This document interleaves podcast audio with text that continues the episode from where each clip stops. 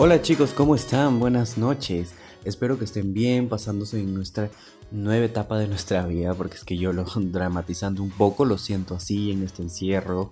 Tenemos para mucho más tiempo, así que espero que todos ustedes le estén pasando bien en sus casas. Y si no le están pasando bien, pues ya llegaron al lugar indicado. De ahora en adelante, yo, Jason Tafor Bustamante, en Facebook me encuentran como Jason Bustamante. Síganme por favor porque si no me siguen, no sé qué hacen en este podcast, amigues. Así que ya saben, aquí van a aprender a sobrellevar esta cuarentena, van a encontrar tips, van a encontrar temas de, la coyuntura, temas nuevos de los que podamos hablar, experiencias mías que yo les pueda compartir y también, ¿por qué no?, escuchar alguna de sus experiencias con ustedes. Así es, gracias a Spotify tenemos una nueva ventana en donde yo puedo hablar con mis oyentes que espero pronto sean bastantes y que por lo menos haya uno interesado en charlar conmigo y contarme sus historias a través de este medio. Recalcando que este podcast es apto para mayores de 18 años, así que si eres menor de 18 años, por favor no lo escuches y pasa a escuchar tu Peppa Pig. Vas a poder disfrutar de un nuevo podcast cada semana que van a ser los domingos. Elegí un horario de las 6 de la tarde porque normalmente a esa hora es como que estoy 100% activo. En la mañana estoy lento o estoy dormido o estoy haciendo algo. Entonces a esa hora es muy propicia y creo que es muy buena para subir. Básicamente vamos a hablar de todo. Vamos a hablar huevadas. Vamos a hablar de temas actuales, de temas tabú. Aquí no hay paradigmas. Puedes hablar de lo que tú quieras, no hay clichés, no te vamos a juzgar. ¿Cuál? Mentira, porque acá estamos para juzgar, acá estamos para rajar.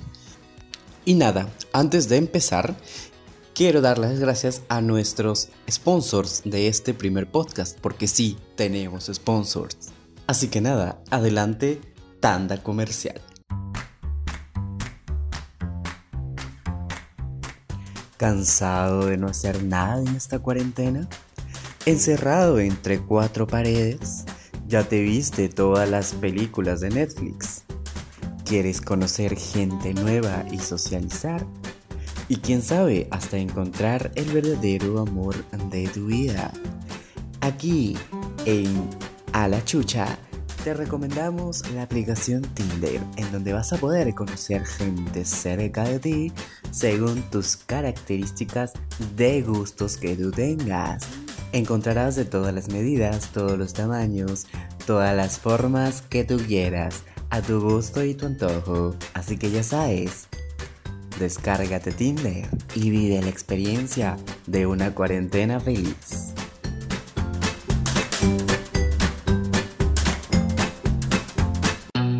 Volviendo de esta tanda tan informática, así que ya saben, si ustedes quieren distraerse, ya saben qué hacer, amigues. Entonces, como tema de hoy tenemos las dating apps. Seguramente mucha gente no sabe lo que son las dating apps.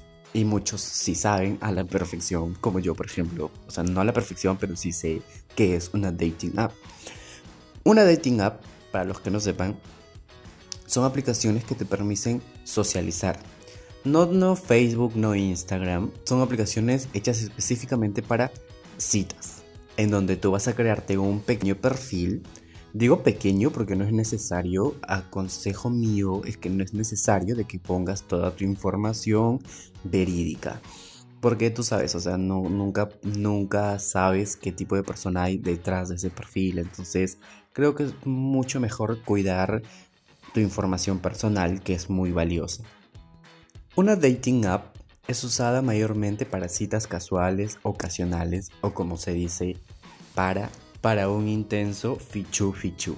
En esta aplicación, si bien puedes encontrar gente estúpida, puedes encontrar gente muy buena. De hecho, yo tengo amigos muy cercanos que conocí en esas aplicaciones y que hasta el día de hoy me llevo muy bien con ellos. Tengo una relación de amistad muy bonita, muy duradera, por eso es que sigo hablando con ellos. Entonces, hay de todo en realidad. Es depende de, cómo la uses, de con qué gente elijas relacionarte. Y nada, yo te voy a contar mi experiencia. Primero la traumática. Muchos ya lo saben, seguramente los que están escuchando este podcast es como algo repetitivo porque sí, yo suelo contarlo porque creo que es como un story time de, ok, no hagas esto. Yo accedí a una de estas citas y pues la pasé re mal.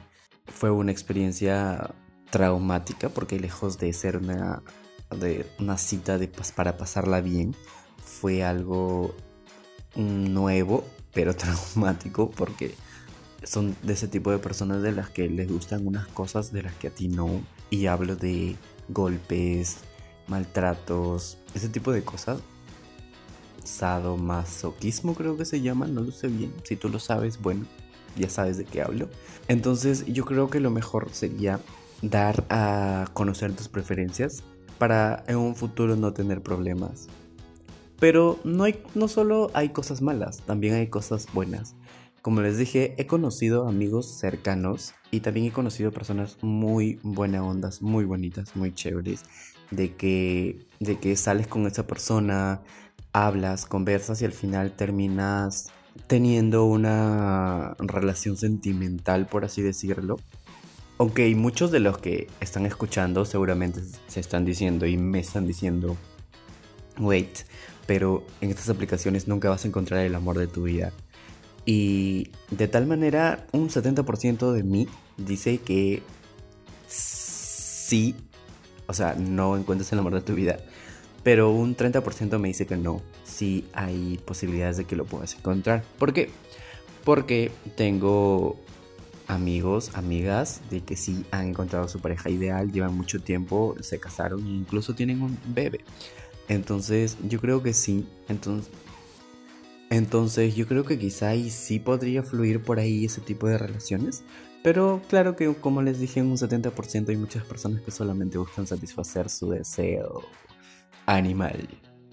Se dice que estas aplicaciones apoyan a que la persona amplíe su vida social, pero también son malas porque es como que crea una personalidad en ti detrás de ese teléfono.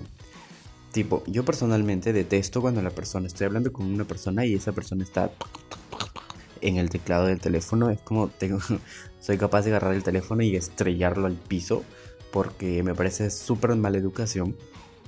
Entonces a esto voy, a lo que algunos dicen que sí.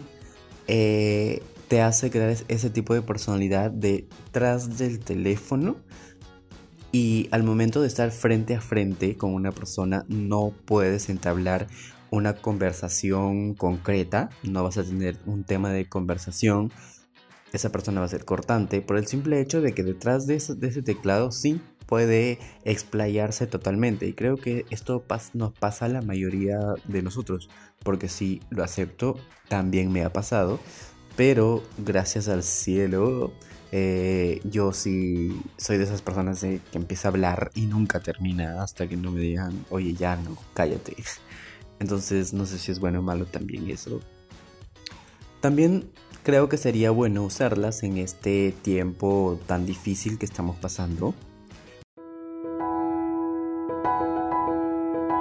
Una pequeña interrupción en el tema para decirte que por favor te guardes en tu casa. Si bien es cierto, sabemos que hay personas que no cuentan con la posibilidad económica de poder quedarse en su casa sin tener ninguna preocupación. Sabemos que hay personas que tienen que salir fuera de su casa día a día para lucharla, para conseguir un alimento, que tienen una familia que sustentar, que tienen un hogar que sostener y que hay familias que viven de sus ventas del día a día que el día de hoy están clausuradas.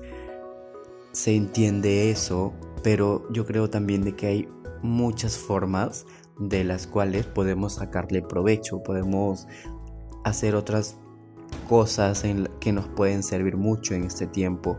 Creo que más allá de ver del lado de negativo, también tenemos que sacarle un lado positivo para poder estar siempre activos por ejemplo, yo salí al hospital, fue hace un mes, creo, si no me equivoco, y fue tan bonito ver a la ciudad como detenida, sin gente, sin personas en la calle, andando en desorden, botando basura al piso. Yo, personalmente, siempre lo he dicho, nosotros las personas somos los principales destructores de nuestra ciudad, somos los principales destructores de nuestro medio ambiente. Y lo comprobé cuando salí, cuando no hay gente, estaba limpio, no había basura en el piso, eh, estaba más ordenado, los buses no paraban en cualquier lado, estaban parando en los paraderos, había mucha vigilancia, lo que me parece perfecto. Sé que es un tanto difícil mantener este control de seguridad permanente así para toda la vida porque hay personas que exigen más policías, pero no se puede aumentar el número de agentes policiales en nuestro país porque hay personas que deciden por otras opciones profesionales, o sea, nosotros no podemos decir, oye, sabes que tú vas a, estudiar para ser policía o vas a entrar al colegio de policías, entonces no puedes imponer eso en, en alguien, entonces mientras no hay esa persona con esa vocación, no se puede aumentar el número de policías, de agentes policiales. Bueno, por lo menos es lo que yo sé, no sé si estoy en lo correcto o estoy fallando, pero es mi opinión y somos un país libre de opinión, así que espero que mi opinión sea bienvenida. Entonces, como decía, tenemos que verle el lado positivo de las cosas. Nuestros mares están más limpios que nunca, están cristalinos animales que nunca habíamos visto acercarse a la costa verde, a nuestras playas cercanas a ciudad, están por aquí, ya sea de paso o de quedada, aunque creo que más de paso porque se termina esto, estoy por seguro que la gente de mierda, sin filtro lo voy a decir, la gente de mierda, va a salir de nuevo y va a empezar a destruir de nuevo lo que tenemos por ambiente. No sé si han visto ahora el cielo, que está hermoso, no es de todos los días, pero yo no lo había visto celeste, azul hace mucho tiempo y ahora está de ese color. Es porque la contaminación ambiental ha disminuido significativamente. Y hablando de las playas, personalmente, en mi opinión, deberían prohibir el ingreso a todas las playas de la Costa Verde. Porque sin gente todo está bonito, entonces para seguir es que me pongo melancólico. Para mantener estas playas tan bonitas, con animalitos, con aguas cristalinas, creo que es necesario hacer eso. ¿Han visto el río Rima cómo estás? Que si yo, pues, si yo pudiera ponerles imágenes acá para que ustedes puedan ver cómo está, cómo luce el día de hoy sin contaminación, luce brillante, se aclara cada día, a comparación cuando no estábamos con este problema de la cuarentena, del encierro, del coronavirus. Yo todos los días pasaba por el río Rimac y lo único que veía es correr un río lleno de contaminación, negro, como si sería un río de petróleo. Y entonces yo me preguntaba, ¿será que alguien en algún momento se va a plantear la hipótesis, la idea, o va a querer cambiar eso. Y hasta que llegó este momento, o sea, nadie metió la cuchara al plato, pero solo se hizo. Y nada, aquí termino la interrupción del tema porque es una reflexión que quería hacerles, darles mi opinión de todo lo que está pasando en estos momentos, de que no todo es negativo, hay cosas positivas que tenemos que verle. Y esto me hace llegar al refrán, no hay mal que por bien no venga. o no hay bien que por mal no venga, no sé. Pero algo así, ustedes me entienden. Así que volvamos al tema.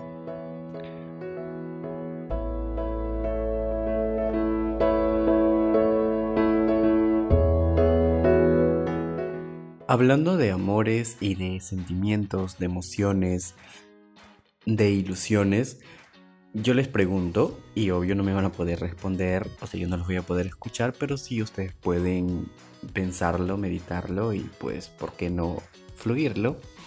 ¿Alguna vez han tenido un amor prohibido? Creo que a lo largo de nuestra vida tenemos muchos amores prohibidos por el tema de que a veces sabemos que esa persona no nos puede corresponder como nosotros quisiéramos, pero también porque sabemos que hay personas que simplemente no están hechas para nosotros, ya sea el enamorado de tu prima, de tu hermana, de tu tía, de lo que sea, profesores también, vecinos también, ¿por qué no? Y muchas personas más. Yo a lo largo de mi vida he tenido pocos, sí, pero puedo decir que no me quedé con las ganas. puedo panudearme con eso. No sé cómo vayan ustedes al respecto. ¿Alguna vez se preguntaron, ¿soy gilero? ¿O es que lo tienen seguro si son gileros o no? Yo sí me lo he preguntado, incluso he tratado de hacerlo, que fue un total fail, porque hay muchas veces en las que alguien te gusta, entonces tú dices, oye, me gusta esta persona.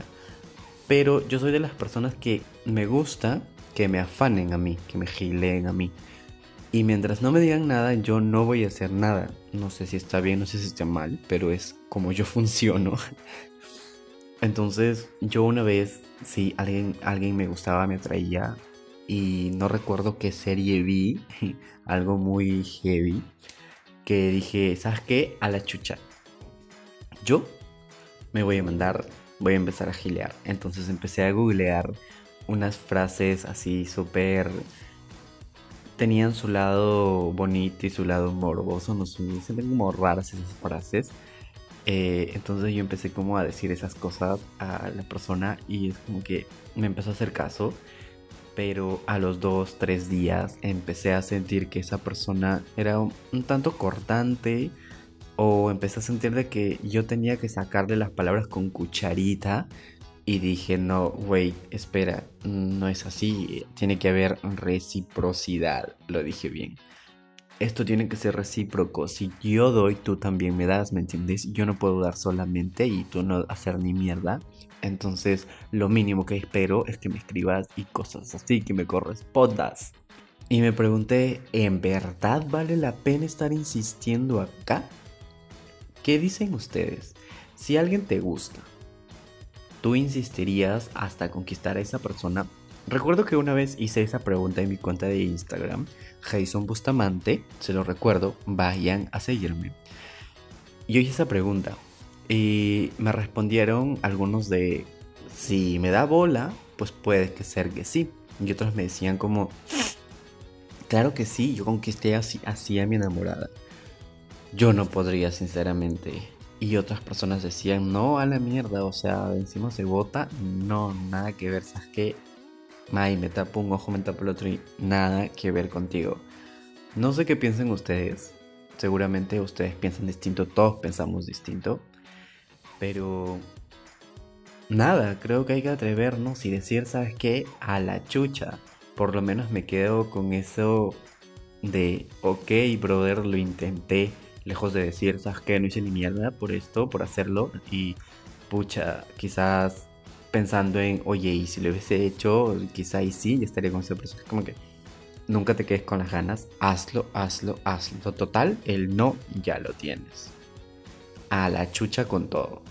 Los primeros amores, digo los primeros porque estoy hablando en general de todas las personas que están escuchándonos esta noche esta tarde, esta mañana, esta madrugada, no sé, en este podcast.